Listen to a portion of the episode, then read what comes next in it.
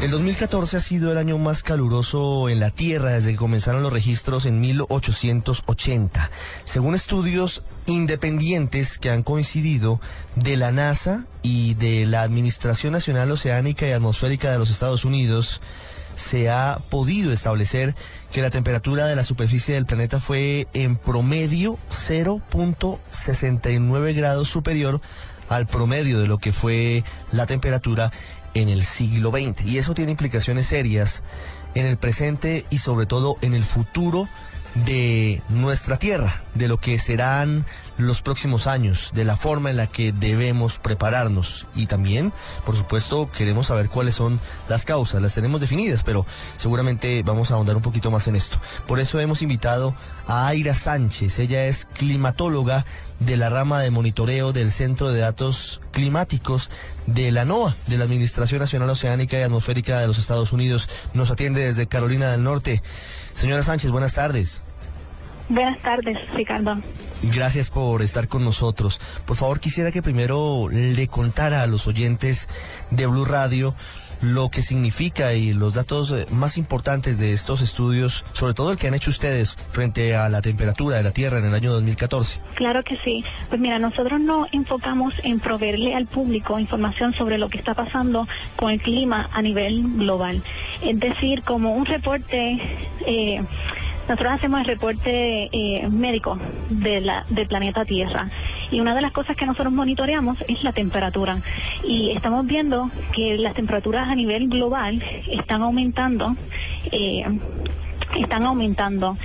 Eh, el año 2014 fue el año más cálido desde los comienzos de los registros en 1880. Nueve de los 10 años más cálidos que han ocurrido desde el comienzo, ah, han ocurrido, perdóname, desde el comienzo del siglo XXI. El único año del siglo XX que está entre los 10 años más cálidos es el año 1998, que actualmente ocupa el cuarto lugar. Usted nos dice que lo que hace el Instituto, la Administración Nacional Oceánica y Atmosférica de Estados Unidos es definir cuál es el diagnóstico de salud de la Tierra. ¿Qué nos indica cuál es eh, el diagnóstico tras conocer que el 2014 ha sido el año más caluroso desde 1880?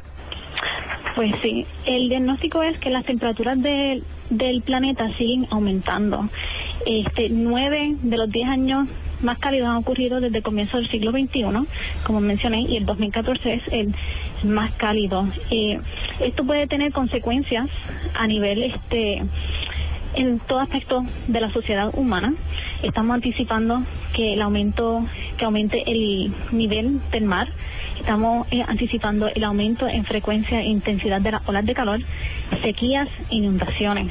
Y como mencioné, puede tener efectos a afectar casi todos los aspectos de la sociedad humana, incluyendo la salud ambiental, humana, seguridad nacional y la economía. Nos venía comentando usted que la causa principal de ese aumento en la temperatura de la Tierra es, entre otros, el efecto invernadero, el uso de combustibles fósiles.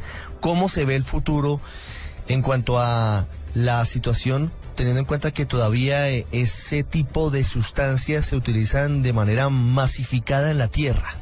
Bueno, vamos a seguir viendo eh, las temperaturas aumentando. Y no solamente estamos viendo ahora mismo que las temperaturas están aumentando, estamos viendo otra eh, otros indicadores que nos están diciendo que algo está ocurriendo con nuestro planeta. Estamos viendo la capa de hielo en el Ártico disminuyendo, estamos viendo los glaciales derritiéndose, estamos viendo ya el nivel del mar aumentando. So, mientras sigamos añadiendo más ah, gases, de efecto invernadero en la atmósfera, vamos a seguir viendo temperaturas aumentando. Además de eso, las consecuencias de lo mismo que usted nos cuenta son muy graves para el ecosistema, para las especies, incluso para los seres humanos, que hemos estado durante miles de años habituados a, otras situaciones que nos han permitido adaptarnos a, a, este planeta, ¿no es verdad? Sí, eso es correcto. El, el clima ha cambiado antes, lo que pasa es que nosotros estamos acelerando ese proceso. Eh, y nosotros tenemos que, pues, ahora tratar de mitigar y adaptarnos también. Y no solamente somos nosotros, pero como tú dijiste, el ecosistema, ya estamos viendo migraciones de, de animales en el océano. Eh, nos vamos a tener que adaptar y a tratar de mitigar la situación. Claro. Eh, ¿Cuáles han sido, en resumen, los años más calurosos? Nos ha comentado usted, pero eh, desde que se conocen registros, nos decía usted que la mayoría se han producido en el siglo XXI. Eso es correcto. Nueve de los diez años más cálidos desde el comienzo de los registros en, en 1885. Tenemos 135 años de, información y los 10 años más calurosos desde el comienzo del registro han ocurrido, a nueve de ellos han ocurrido en el 21. Yo te puedo decir, mira, el 2014 ahora mismo ocupa el, el, es el más cálido, le sigue el 2005, el 2010, el 1998 que ocupa el cuarto lugar, después le sigue el 2003, el 2013, 2002, 2006 y 2007 y 2009 todos muy, muy recientes. ¿Cuál es el, grado de responsabilidad que tenemos eh, nosotros, los humanos, en ese aumento de, temperatura? Y, cuáles son esas acciones que estamos eh, realizando todos los días que están aportando a esa situación? Bueno, eh, ya se sabe que es debido al aumento de los gases de invernadero de, de efecto uh, de, efectos invernaderos, discúlpame. Sí, sí, sí, de efecto invernadero.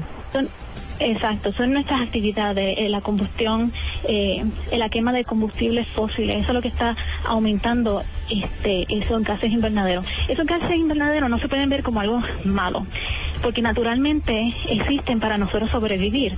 Eh, la atmósfera, que es fina, que rodea el planeta, no tan solo nos provee con el aire en el cual respiramos, pero también es la razón por la cual permite que nosotros podamos vivir, mantener que, dejar que la temperatura del, del planeta sea una temperatura eh, cómoda para nosotros poder existir. Porque si no, si no estuviera ahí, el planeta estaría o muy fría o muy caliente para nosotros existir. Lo que pasa es que cuando tenemos de más, entonces ese eh, eh, el planeta absorbe radiación solar, pero también emite esa radiación solar hacia el espacio.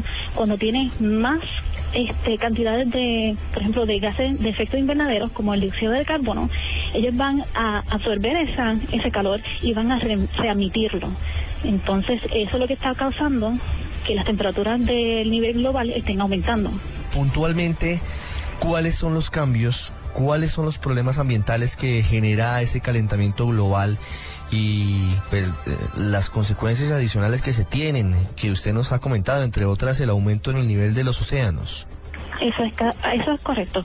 Estamos esperando ver más eh, más intenso las olas de calor. Es una consecuencia eh, con la gente, los niños, los bebés y la gente mayor que no están acostumbrados, esto puede afectarlos. Hay gente que a veces mueren del calor extremo eh, estamos esperando ver sequías más frecuentes e intensos.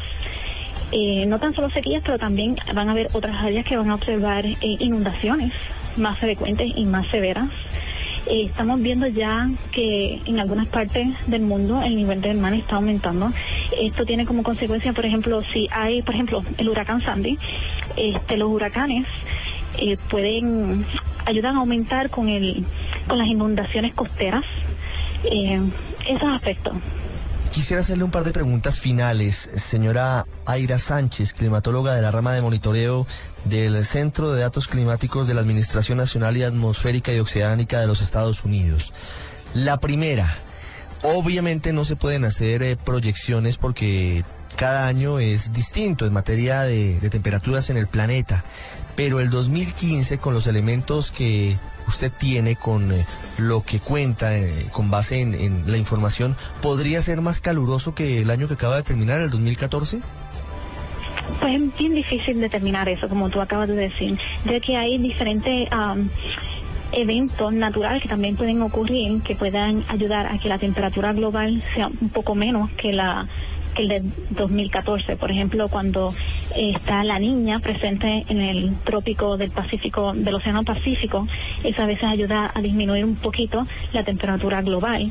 So, hay eventos naturales que contribuyen también con el aumento en, en las temperaturas globales pero este no me sorprendería si estuviera entre los 10 años más calurosos. Claro. Una pregunta para finalizar, eh, Aira.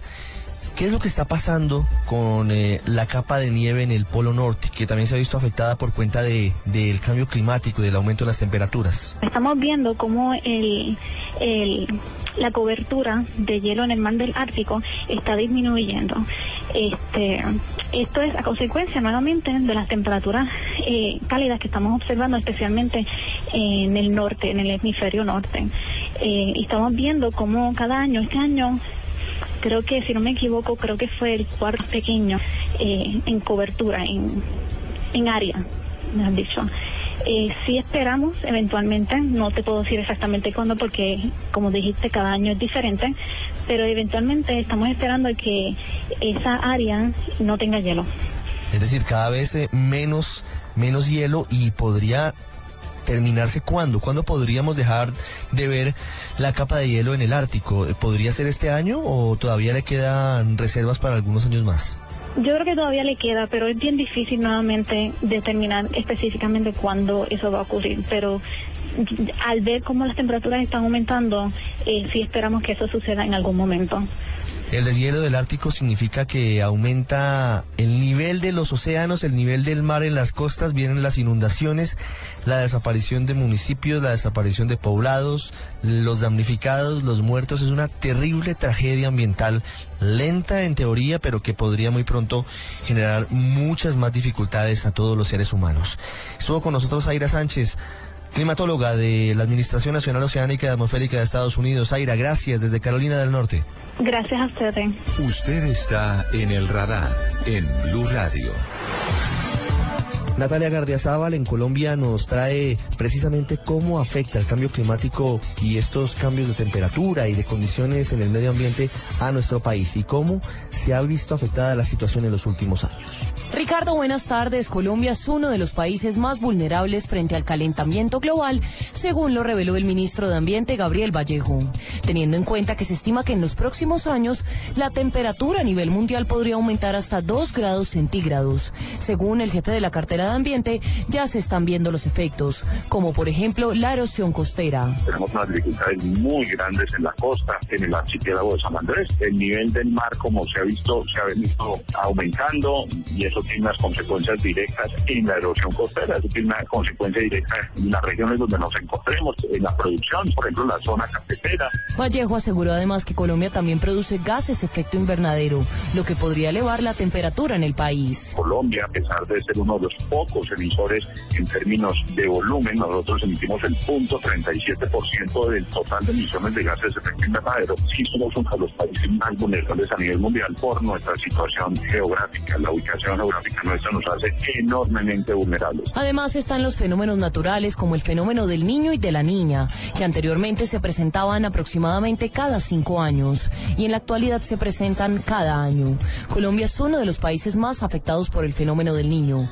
Por esto el ministro Vallejo hizo un llamado a los colombianos y afirmó que el agua que gasta uno, otro la puede necesitar. Es la zona norte, la zona de la Guajira, la otra es la zona de Cesar, Magdalena, también la zona de Casanare y el altitano fundivo de Ascente, donde vamos a tener unas temperaturas heladas. El ministro de Ambiente reveló además que hace pocos días realizó un viaje en el que pudo divisar la Sierra Nevada de Santa Marta. Y es muy doloroso ver cómo cuando uno atraviesa la Sierra Nevada, los picos son sutilmente blancos, es decir, ya el, tema de Nevada es entre poco y nada. Vallejo aseguró además que desde ya se está trabajando para disminuir los efectos que el calentamiento global tendrá en Colombia, buscando inversiones en el exterior y al interior del país con un trabajo intersectorial.